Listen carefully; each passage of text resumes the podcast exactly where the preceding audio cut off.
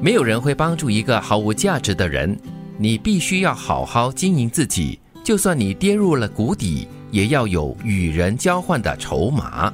也就是说呢，你必须要在最糟糕的状态当中呢，理出我的价值在哪里。嗯，对，在你落入这个很糟糕的谷底之前呢，你就要装备好自己了。嗯嗯，就做好各方面的准备，把自己弄得很有价值。至少就是在你遇到很大的困难的时候呢，还是会有人愿意帮你的。做好万全准备，就只等在这一时刻的发生。在一定的程度上，我觉得这段话也提醒我们呢，不要去否定你自己，哪怕你是在最糟糕的一个状态当中，你也要冷静的去思考，去找一找我的价值，我还有哪一个部分呢是有价值的，可以去换取所谓的筹码。对，所以这个要有跟人交换的筹码是非常重要的。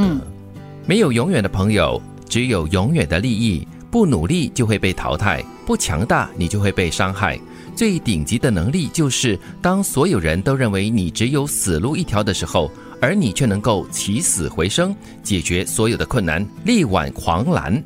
朋友还是有了，其他的就是合作伙伴、工作伙伴。前两句有一点点小小的绝对啦，我觉得有永远的朋友的，然后其实利益也并不一定就是永远作为一个评定或者判断的一个标准。其实朋友之间也有利益，只是说这个利益不是衡量的那么的准，就是你拿多少，下次我就给回多少。嗯，他就是这样子有给有拿。但是如果说到伙伴，特别是工作伙伴，又或者是有利。利益相关的伙伴的话，这方面就要算的比较精准一点。嗯，我相信有永远，但是我觉得它不是理所当然的。就是朋友也好，工作伙伴也好，反正呢，它是需要一定的付出跟努力来去维持它的。嗯，所以我们可以把这里的所说的利益的定义给打得广一点，不一定就是金钱利益，又或者是好处啊，还是其他什么的，它可以是时间的陪伴、心灵的扶持。对，对这句话不强大，你就会被伤害。我并不是那么苟。同，但是呢，我对这句话“不努力就会被淘汰”是非常同意的。嗯，其实我觉得哈，在我们各自的这个生活状态当中吧，你可能都会碰到一些状况，你觉得哇，好像是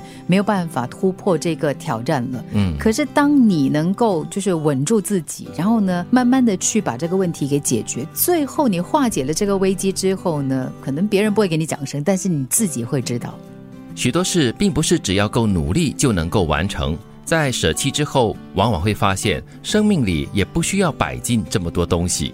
生命里面，我们常常会感觉好像缺这个缺那个。其实，真正的你冷静下来，你会发现哦，其实我们的生命里面其实需要的东西并不是那么多的。嗯，我们每一年嘛，不是要大扫除嘛，总是要把旧的清除，那么才可以引进新的东西进来。所以人也是一样，我们的心灵也是一样。在很大的程度上呢，我们并不是需要，而是我们想要。就是我们拼命的在这个空间里面呢，摆很多很多的东西，就觉得好像，呃，有空间我们就要填满它一样。对，所以人的欲望是很难被填满的，所以你要控制好你的欲望，要筛选啦。一般上，我的实体空间里面东西是少的，嗯，因为东西多的话就会积灰尘啊，积灰尘的话，你就要花时间去擦。哦，你强调这个实体空间了，所以你的内在的空间呢，那些看不到的空间是很拥挤的啦。呃，也没有啦，也不能太空了。对，可是也不可以太挤拥挤啦。对，太拥挤的话，你你要找东西都难。